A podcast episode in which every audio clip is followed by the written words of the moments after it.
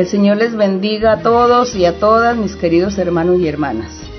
En este día, eh, la meditación de hoy la vamos a dedicar a hablar sobre los diezmos. ¿Por qué voy a hablar sobre los diezmos? Porque me llegan muchos correos o algunos correos me llegan donde los hermanos o las hermanas me preguntan acerca de los diezmos. Pienso que son personas recientes en la iglesia. Entonces voy a dar una enseñanza sobre los diezmos para que ustedes allá mediten, reflexionen y también para que las personas recientes aprendan y la gente antigua pues también refuercen su conocimiento. Así que vamos a leer inicialmente en Génesis capítulo 14, verso 20. Vamos a, hoy vamos a estar leyendo Biblia, así que hay que estar con la Biblia preparados para leer Génesis 14, 20. Vamos a hablar el inicio de los diezmos. ¿Quién fue el que inició a diezmar por primera vez? Y dice aquí en este Génesis 14 que Dios eh, o el Señor le había hecho un llamamiento a Abraham y que bueno, Abraham entonces estaba yendo para la tierra de Canaán, al lugar que Dios le había indicado, y que él estando allí en esos territorios tuvo que pelear con muchos reyes, con otras naciones, otros pueblos que estaban allí, y Dios le dio la victoria a Abraham. Así que cuenta la historia que dice que cuando ya Abraham volvía de, la derrota de haber derrotado a ciertos reyes. Dice que estaba, que salió el rey de Sodoma a recibirlo en el valle de Sabe, que es el valle del rey. Y dice que el verso 18 dice que entonces Melquisedec, rey de Salem y sacerdote del Dios Altísimo, está diciendo, mm, sacó pan y vino. Y le bendijo a, y bendijo a Abraham y le dijo, bendito sea Abraham del Dios Altísimo, creador de los cielos y la tierra. Y en el verso 20, que es donde vamos a destacar, dice, y bendito sea el Dios Altísimo, que entregó tus enemigos en tu mano y le dio a Abraham los diezmos de todo. Entonces dice que Abraham le dio a este sacerdote o a este rey Melquisedec, le dio los diezmos de todo el botín de la batalla que él había librado. En este momento no había iniciado la ley de Moisés, porque hasta ahora estaba era el llamamiento con Abraham. Y después eh, Moisés vino mucho después, porque primero fue Abraham, luego fue Isaac, después Jacob, y ya por último fue Moisés, que fue cuando Dios le dio las leyes. Así que aprendamos que los diezmos no vienen de la ley de Moisés, sino que los diezmos fue algo que Dios le enseñó al hombre en su corazón, en su ser, en su conciencia. Dios le enseñó al hombre a dar diezmos y a dar ofrendas a Dios. En la antigüedad, más antes, por ejemplo, Caín y Abel, ellos le ofrendaban a Dios y todos los patriarcas de la antigüedad eh, hicieron ofrenda y holocaustos a Dios. Y luego aquí ya Dios le da le enseña a Abraham que tenía que diezmar. Entonces Abraham diezmó a este sumo sacerdote, a este rey de Salem, que en una ocasión ya aprendimos que se trataba del Señor Jesucristo. El Señor Jesucristo estaba ahí trabajando como el sacerdote Melquisedec, como ese rey de Salem, y el Señor Jesucristo mismo testificó que él había estado con Abraham, que Abraham había visto su día. Así que fue en esta oportunidad que Abraham vio al Señor. Ahora estamos hablando de diezmos, vamos a seguir leyendo en Génesis 28. Génesis capítulo 28, el verso 22. Y dice, aquí ya es la historia de Jacob, que dice que Dios le apareció a Jacob en Betel y le dio, y Jacob vio una visión donde dice que él veía una escalera que subía hasta el cielo y que los ángeles de Dios subían y bajaban. Y allí pues Dios también le hizo muchas promesas a, a Jacob y lo bendijo. Entonces Jacob también oró a Dios y aquí en el verso 20 dice que Jacob hizo un voto o una promesa a Dios diciendo, si fuere Dios conmigo y me guardare en este viaje en que voy y me diere pan para comer y vestido para vestir, y si volviera en paz a casa de mi padre, Jehová será mi Dios. Y esta piedra que he puesto por señal será casa de Dios. y de todo lo que me dieres, el diezmo apartaré para ti. Dice, de todo lo que me dieres, el diezmo apartaré para ti. Aquí vemos cómo Dios le enseñó a Jacob a diezmar. Y él dijo, de todo lo que tú me dieres en la vida, apartaré el diezmo. Nosotros aquí vemos que esos diezmos no fue que Dios lo dijo en la ley de Moisés, sino que mucho antes Dios había enseñado sobre los diezmos, a la conciencia. Así que seguimos entonces en números. Vamos a, abrir la Biblia en números capítulo 18 en el verso 21. Números 18, verso 21, que dice así. El Señor le habló a, le dice en el verso 20 que Dios le habló a Aarón, le Jehová le dijo a Aarón, de la tierra de ellos no tendrás heredad, ni entre ellos tendrás parte, yo soy tu parte, es decir, los levitas, porque Dios había escogido la tribu de Leví para que fueran sacerdotes para Dios y ministraran delante del Señor.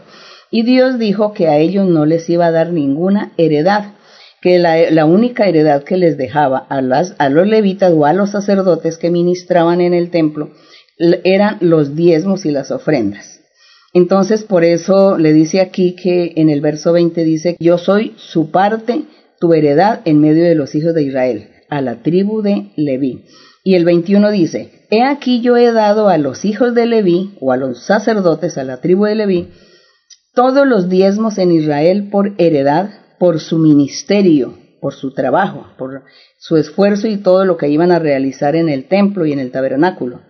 Dice, por cuanto ellos sirven en el ministerio del tabernáculo de reunión. Entonces Dios, lógico que iba a tener misericordia de estos sacerdotes, de esta tribu, ya que ellos no iban a tener ninguna heredad. Ellos vivirían, ellos y sus familias vivirían de los diezmos, porque ese era el pago que Dios les daba a ellos por su trabajo en el tabernáculo. Así que estamos aprendiendo que los diezmos Dios los, mm, los enseñó desde mucho antes de que iniciara la ley de Moisés. Ahora vamos a pasar a Nehemías. Pasemos al libro de Nehemías que más o menos queda como en la mitad de, de la Biblia. Queda Nehemías eh, antes de Salmos. Antes de Salmos está Job y antes de Job está Nehemías. En el libro de Nehemías capítulo 10 entonces, Nehemías está antes de Job y Job antes de Salmos, para que ustedes se ubiquen y busquen rápidamente el capítulo 10 de Nehemías en el verso 37. Y dice aquí en el verso 37, aquí ya estamos con Nehemías, ¿qué sucedió en ese tiempo, en la época de Nehemías? Ellos ya habían regresado de Babilonia, donde habían vivido 70 años esclavos o siervos del rey de Babilonia. Dios les ordenó a ellos que regresaran nuevamente a Jerusalén, construyeran el templo y también reconstruyeran la ciudad y los muros de la ciudad de Jerusalén. Así que ellos obedecieron lo que fue Esdras, Nehemías y otros profetas y sacerdotes, regresaron de Babilonia y estaban allí haciendo el trabajo en Jerusalén. Una vez que ya estaban ellos ahí trabajando, dice que Nehemías ordenó, aquí en el verso 37 dice que él ordenó a toda la gente hacer sacrificios, traer los primogénitos para presentárselos a Dios en sacrificios, eh, les, leyó la ley de Moisés y les mm, dijo que había que guardar el día de reposo, que era el día sábado, que había que realizar nuevamente las fiestas solemnes para Dios. Y entre ello, en el verso 37 dice que traeríamos también las primicias de nuestras masas, es decir, de nuestras mm, em, riquezas, las cosechas, los frutos, todo eh, aquello, dice, nuestras ofrendas y del fruto del todo árbol, del vino, del aceite para los sacerdotes, a las cámaras de la casa de nuestro Dios, que trajeran todas esas ofrendas. Y el diezmo, dice, y el diezmo de nuestra tierra para los levitas. Entonces, Nehemías se acordó que Dios había ordenado desde el principio que los diezmos eran para los levitas, porque ellos no tenían heredad ni tampoco tenían derecho de ponerse a trabajar para su sustento.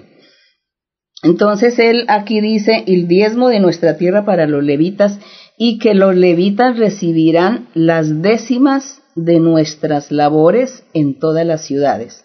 Aquí vemos que está él diciendo que el diezmo es la décima parte, porque había, hay gente o hay personas que preguntan que el diezmo qué es, que por qué es el diez. Aquí dice, aquí en la Nehemías dice, y que los levitas recibirían las décimas. Entonces, el diezmo es diez décima parte. La décima parte de una unidad era lo que ellos tenían que diezmar. Entonces aquí dice, y recibirían las décimas de nuestras labores en todas las ciudades.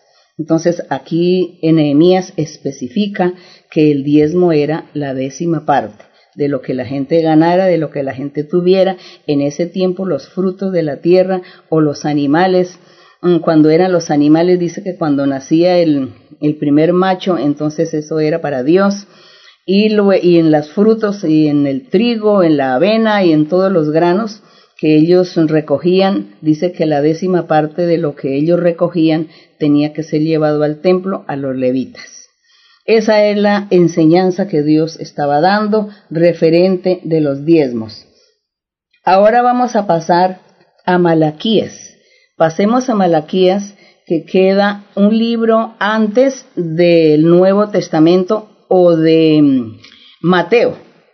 Antes del nuevo, de, Mateo o del Nuevo Testamento está el libro de Malaquías. Y aquí en Malaquías, capítulo 3, vamos a estar leyendo, vamos a estar leyendo bastantes versitos. Vamos a leer del verso 1 al 18 en Malaquías. Eh, les cuento algo de Malaquías. También profeta como que regresó de Babilonia, así como Nehemías, como Esdras, como Zacarías, como Ageo, fueron profetas que estuvieron allí presentes en la construcción del templo, en la restauración de la ciudad de Jerusalén y de los muros, y estuvieron allí presentes nuevamente leyendo la ley de Moisés y recordándole a la gente que todos se habían olvidado de cumplir las leyes del Señor. Pero estas leyes, en cuanto a los diezmos, la gente se le había olvidado y habían vivido allí sin dar diezmos y la gente pues se le olvidaba y algunos por ambición no daban el diezmo porque les daba como, como pesar o lástima ir a diezmar y por ambición todo lo tomaban para ellos. Entonces Dios se enojó mucho. Así que en este capítulo 3 de Malaquías profeta, que profetizó en ese tiempo, y estas profecías de Malaquías eran profecías para el futuro, para los postreros días. Y ese futuro pues es, era nuestro Señor Jesucristo. Malaquías estaba profetizando para los días del Señor Jesucristo, para su manifestación, cuando Él viniera, cuando Él viniera a predicar su evangelio para los creyentes, para la iglesia que el Señor está, estaría fundando, eh, construyendo su, su templo espiritual, su tabernáculo espiritual, la iglesia del Señor, corazones de hombres y mujeres que conformarían la iglesia. Para ellos era esta profecía de Malaquías que ya él estaba profetizando para ese futuro, que es Cristo Jesús. Entonces en el capítulo 3 dice, He aquí yo envío mi mensajero, decía el Señor a través de la boca de Malaquías. He aquí yo envío mi mensajero, el cual preparará el camino delante de mí. Nosotros sabemos perfectamente que este mensajero se estaba refiriendo a Juan el Bautista. Y dice que Juan el Bautista estaría preparando el camino delante del Señor, porque Juan el Bautista eh, apareció y empezó a predicar y a decirle a la gente, arrepiéntanse porque el reino de los cielos se ha acercado. Arrepiéntanse y, comenzó a hablarles y a enseñarles la ley, los mandamientos, la palabra del Señor, que se apartaran, que, que los hijos no estuvieran contra sus padres, sus padres contra los hijos, eh, la gente haciéndole mal al prójimo, eh, todos haciéndole mal a los huérfanos, a las viudas. Bueno, todo esto estaba Juan allí el Bautista predicando y enseñando y decía, preparen sus corazones porque detrás de mí viene el Salvador, viene el Mesías. Yo no soy digno de desatar su calzado. Él es un, él los va a bautizar a ustedes en fuego. Bueno, todo esto enseñaba mm, Juan el Bautista. Él era el mensajero, pero aquí estaba la profecía de Malaquías, que realmente pues se cumplió. Malaquías cuando profetizó esto, esto más o menos se cumplió a los 430 años, porque duraron 430 años para que el Señor Jesús viniera y se cumpliera, se cumplieran todas estas profecías. Bueno, cuando Malaquías profetizó, pues la gente que escuchó ya había muerto, pero sus generaciones futuras tenían que haber guardado la palabra en su corazón para ponerla en práctica. Sin embargo, no fue así. Entonces dice aquí el Señor, yo repito, he aquí yo envío mi mensajero, que es Juan el Bautista, el cual preparará el camino delante de mí. Y vendrá súbitamente a su templo el Señor, a quien vosotros buscáis, y el ángel del pacto. El Señor era el Señor Jesucristo, y el ángel del pacto también el Señor Jesucristo, a quien deseáis vosotros. He aquí viene, ha dicho Jehová de los ejércitos. Entonces dice, les dice que el pueblo de Israel estaban deseando ardientemente que viniera el ángel del pacto, que viniera el Señor, que viniera el Mesías. Lo esperaban con mucha ansiedad. Pero cuando el Señor vino, entonces dice que ahí sí no le conocieron, no le aceptaron. Pero vamos a estar leyendo la profecía de, Malaquías. En el verso 2 dice, ¿y quién podrá soportar el tiempo de su venida? ¿De, quién? De la venida del Señor Jesucristo. Dice, ¿quién podrá soportar el tiempo de su venida o quién podrá estar en pie cuando Él se manifieste? Porque Él es como fuego purificador y como jabón de lavadores.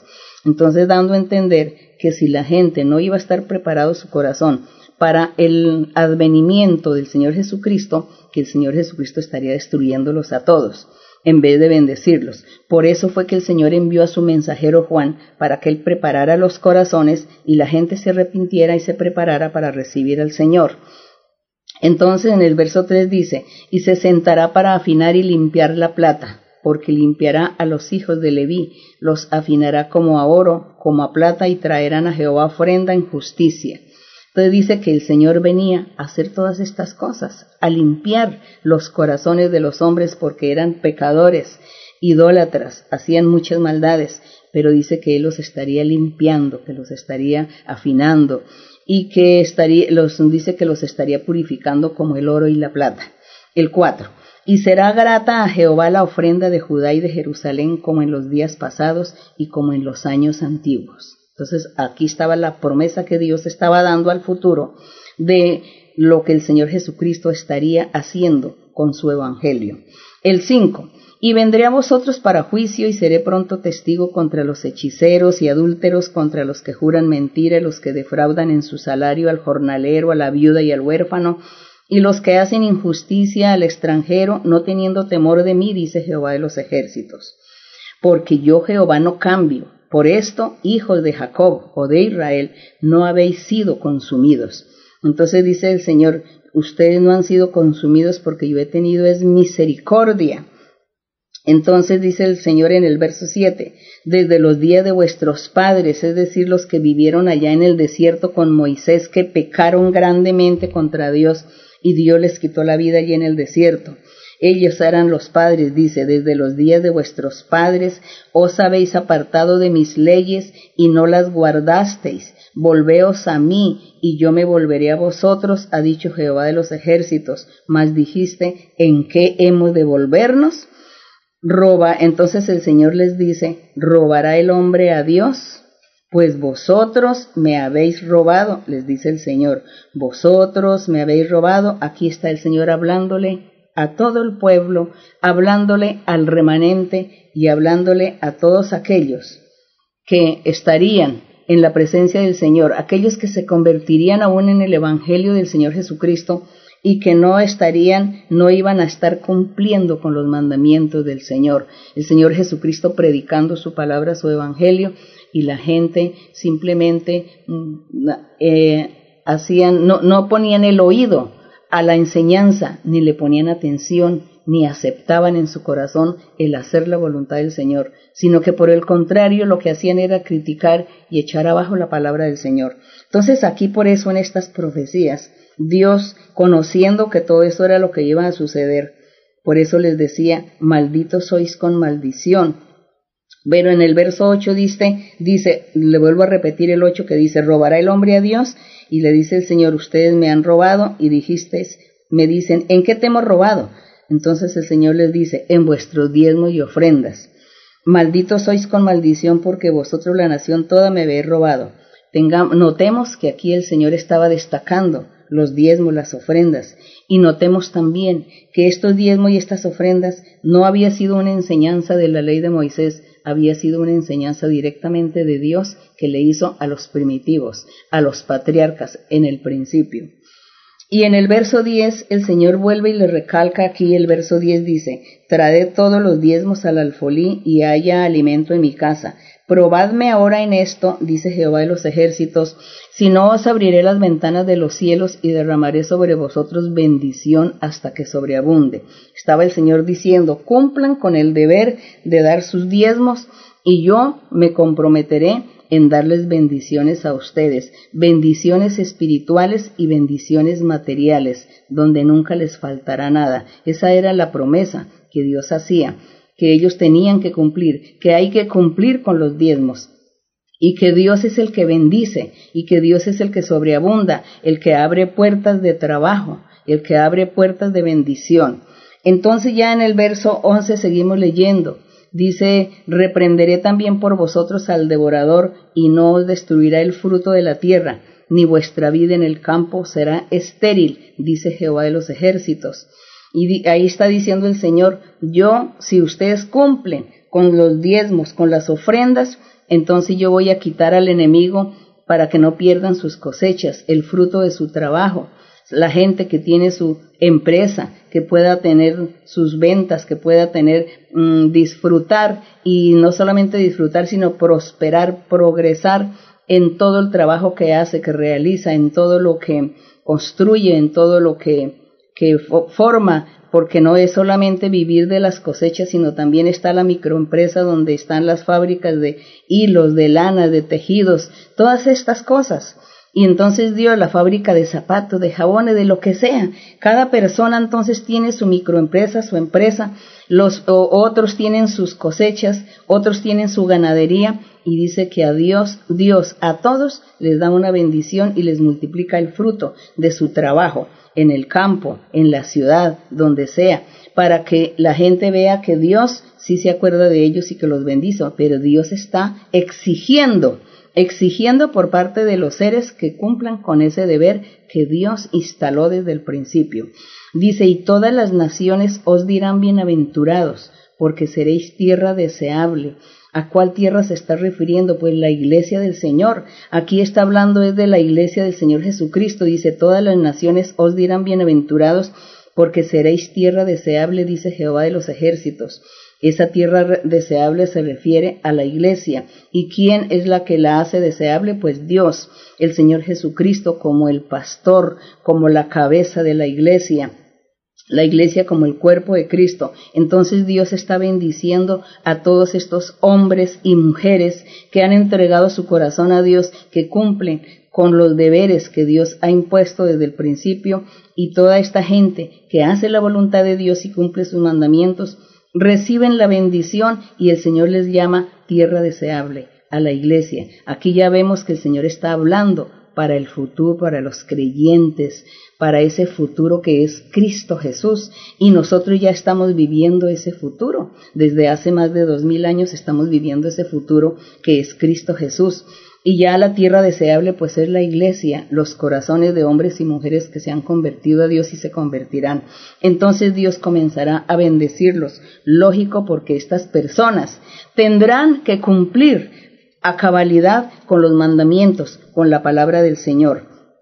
Y aquí en el verso número 13 dice, vuestras palabras contra mí han sido violentas, dice Jehová, y dijisteis, ¿qué hemos hablado contra ti? Habéis dicho, por demás es servir a Dios. ¿Qué aprovecha que guardemos su ley, que andemos afligidos en presencia de Jehová de los ejércitos? Decimos pues ahora, bienaventurados son los soberbios y los que hacen impiedad. No solo son prosperados, sino que tentaron a Dios y escaparon. Entonces el Señor les está diciendo a ellos que ellos en medio de su rebeldía, alguna gente, algunas personas en medio de su rebeldía, comienzan a decir, ¿y yo de qué me sirve que crea en Dios? ¿De qué me sirve que busque a Dios? ¿De qué me sirve que yo haga la voluntad de Dios? Mire cómo ando, mire cómo vivo, mm, eh, tengo necesidades. Entonces esta persona neciamente está pensando y hablando en su corazón necedades.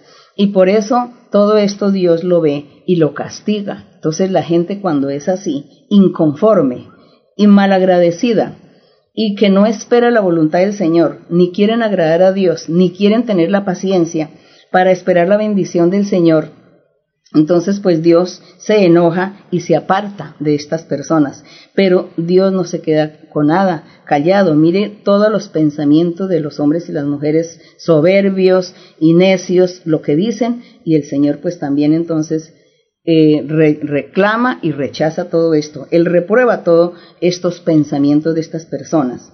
En el verso 16 les dice, entonces los que temían a Jehová, dice, los que temen a Dios, los que aman a Dios, los que buscan a Dios, hablaron cada uno a su compañero, y Jehová escuchó y oyó, y fue escrito libro de memoria delante de él para los que temen, para los que aman a Dios y para los que piensan en su nombre. Y serán para mí especial tesoro. Entonces dice que el Señor entre toda esa gente, él vio a un grupo de personas que ellos sí no se prestaron para ser necios, para hablar necedades, para reprocharle a Dios, para decir que eran bienaventurados los malos, los que hacían pecado, que porque los veían viviendo bien. Esos necios, dice el Señor, que los apartó, pero también había un grupo de los que sí amaban a Dios con sinceridad y Dios los vio y mire el título que el Señor le da a ese grupo de personas que oyen la palabra del Señor, aman al Señor y quieren agradar a Dios y cumplir sus mandamientos. Les dice, serán para mí en el verso 17, serán para mí especial tesoro, ha dicho Jehová de los ejércitos, en el día en que yo actúe y los perdonaré como el hombre que perdona a su hijo que le sirve dice, serán mi especial tesoro. Eso que el Señor nos diga a nosotros, que somos su especial tesoro, eso es algo grandioso, algo maravilloso para nuestras vidas espirituales. Y realmente nos sentimos bienaventurados que Dios nos llegue a decir estas cosas, porque ahí tendremos la mano del Señor con nosotros. Gloria al Señor.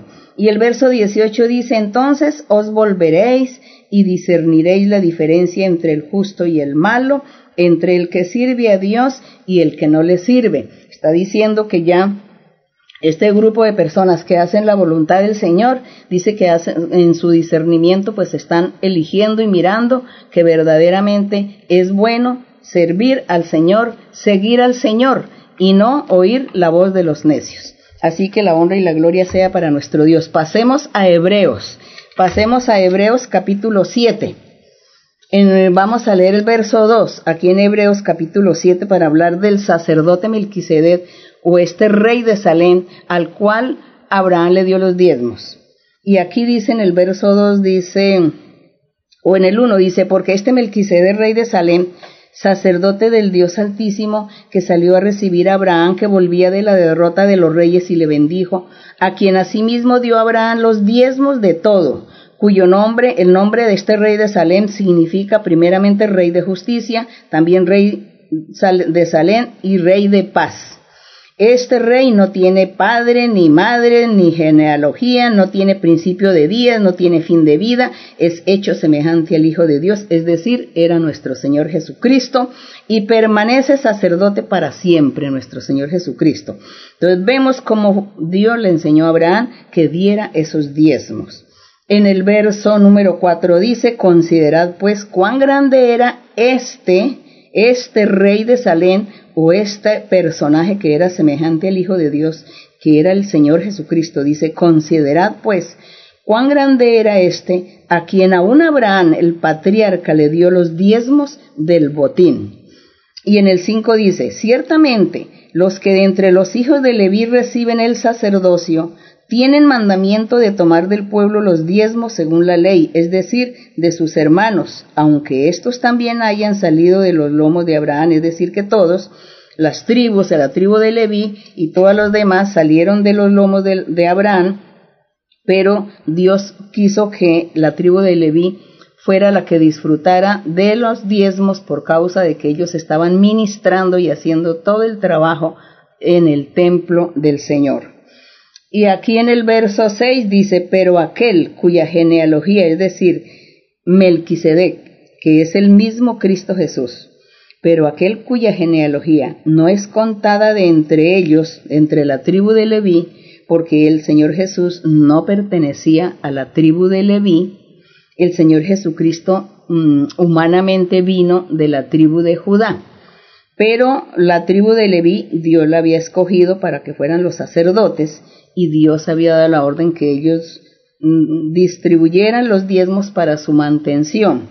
Entonces dice aquí que aquel, es decir, Cristo, no es contada entre ellos, tomó de Abraham los diezmos y bendijo a Abraham, que era el que tenía las promesas. Abraham era el que tenía las promesas de Dios, que Dios lo bendeciría y que él sería padre de muchas naciones.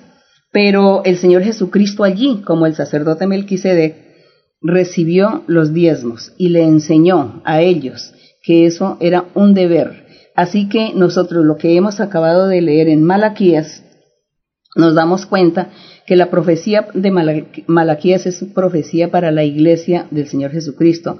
Eran profecías para el futuro, para cuando el Señor Jesús viniera a predicar su evangelio, el deber de hombres y mujeres de su diezmo y su ofrenda. Por eso es que en el Nuevo Testamento, cuando nosotros vemos los libros de los apóstoles, las epístolas, las cartas de los apóstoles, nosotros no vemos que ellos destaquen el diezmo porque ese era un deber que venía desde muchos miles de años atrás. Era un deber que Dios había puesto en el corazón y en las conciencias de la gente.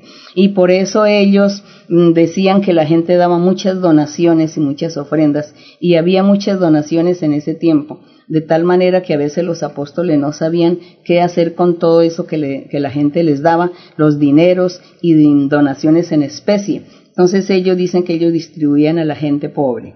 Así que eso así de esta manera ha sido el Evangelio del Señor Jesucristo y no se necesita que haya un verso en el Nuevo Testamento que diga que hay que diezmar porque era una enseñanza en la conciencia desde la antigüedad que Dios la puso. Una vez que la iglesia inició y nuestra iglesia, que esta iglesia de Dios Ministerial de Jesucristo nació hace más de 50 años, inició. Entonces el Señor, el Espíritu Santo, siempre le ha enseñado a la gente por profecía, por visiones y por sueños, les ha enseñado que tienen que diezmar y les ha enseñado cómo es que tienen que dar su diezmo. Aprendimos en Nehemías que es la décima parte, la décima parte de una unidad. Entonces, entonces nosotros hemos visto que el Espíritu Santo es el que se ha encargado de enseñarle a la gente y Dios nunca ha faltado porque Dios ha prosperado siempre la iglesia y esas han sido las promesas del Señor. Y hay mucha gente que cuenta su testimonio, que no diezmaban porque no querían diezmar, porque claro, ellos habían venido de algunas iglesias donde los estafaban, donde les metían eh, la mano al bolsillo, les sacaban el dinero, los engañaban o los amenazaban mm, con, con los dineros, porque eso es verdad, que se levantó mucha ambición también por causa de los dineros hubo muchos ambiciosos, mucha gente avara y mucha gente materialista y negociante que quisieron negociar con la palabra del Señor. Entonces la gente se volvió desconfiada.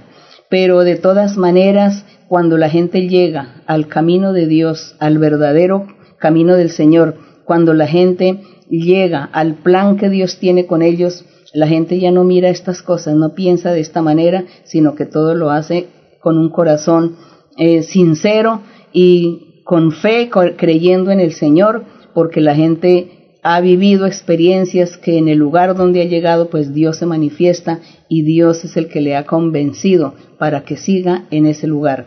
Entonces, hay esos dos caminos, claro, el camino de la maldad, el camino de las ambiciones, y que por ello pues la gente se volvió desconfiada pero en nuestra iglesia, si nosotros seguimos a nuestro Dios los pasos que Él quiere que sigamos, Él se va a encargar de enseñarnos, de dirigirnos. Él le va a enseñar a usted y le va a decir cómo es que usted tiene que hacer para que usted sea bendecido por Él, para que a usted nunca le falte nada. porque el Señor, el Espíritu Santo, a mucha gente que han tenido tantas necesidades, el Espíritu Santo les dice, usted me ha fallado, usted me ha faltado, usted no ha pagado el diezmo. Todos estos mm, testimonios de la gente que cuenta, todo esto lo hemos vivido en la iglesia y Dios es el que se ha encargado de enseñarle a la gente. Así que esto es un deber y si usted tiene dudas, ore al Señor y pregúntele a Dios que le revele, que le muestre, que le enseñe, porque usted quiere hacer la voluntad de Dios, usted quiere agradar a Dios. Entonces, Dios, al ver su sinceridad, pues Dios le va a revelar y le va a enseñar muchas cosas. Así que Dios me los bendiga y que ojalá esta enseñanza les haya servido de crecimiento espiritual y también de noción de aprender la doctrina para que el diablo no venga pues a robar las bendiciones y a perturbarle la vida espiritual con comentarios y con habladurías que no tienen importancia.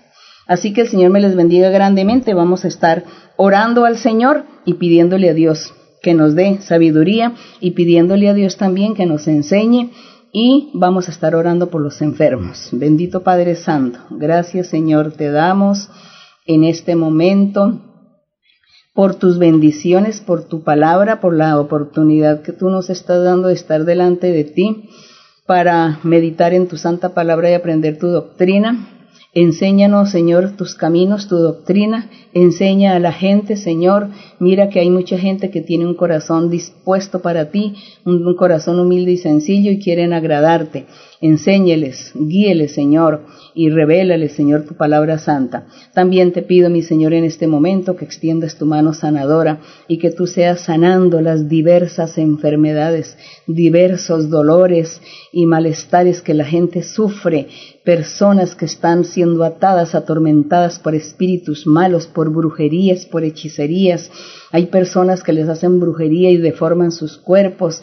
Te pido, mi Señor, que tú, Señor, seas reprendiendo al diablo, reprendiendo espíritus inmundos, reprende brujería, Señor, quita todo mal y dale sanidad a estas personas, libértales, rompe cadenas y ataduras y ligaduras, destruye esta obra del maligno, liberta a cada uno, Señor, todas estas enfermedades incurables también, Señor, toda la gente que se enferma también de, de locura, que los espíritus inmundos los perturban, no los dejan razonar, no los dejan pensar ni hablar.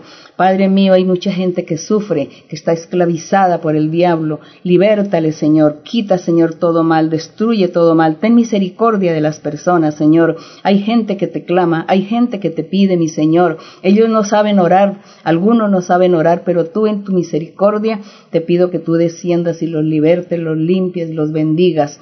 Gracias, mi Padre Celestial, por oírnos. Enseña, Señor mío, esto, esto del diezmo, Señor, da revelaciones y enséñale a la gente, a los que no han creído, a los que dudan, a los que tienen dudas, eh, estas personas, revélales y muéstrales el camino, Señor. Ten misericordia, Padre Celestial, bendice a cada uno, cada hombre, cada mujer, cada niño, cada anciano, que estén enfermos en sus casas, en sus camas o en los hospitales, en, en, algún lugar, te pido, Señor, que tú extiendas tu mano poderosa. Ten misericordia, Señor. Gracias te damos, Señor. Gracias, Padre mío. Quita esta tribulación de esta pandemia, quita esta tribulación de este virus que está azotando al mundo. Señor, ayúdanos, Señor. Ten misericordia de todos nosotros, Padre mío. La honra y la gloria sean para ti desde ahora y para siempre. Te pedimos todo, Señor, en el nombre glorioso de Jesucristo, tu Hijo amado. Amén. Gloria a tu nombre para siempre. Cantemos el coro 132. Por la fe salvo soy. Por la fe salvo soy en Cristo Rey. Por su gracia me buscó, con su sangre me compró. Por la fe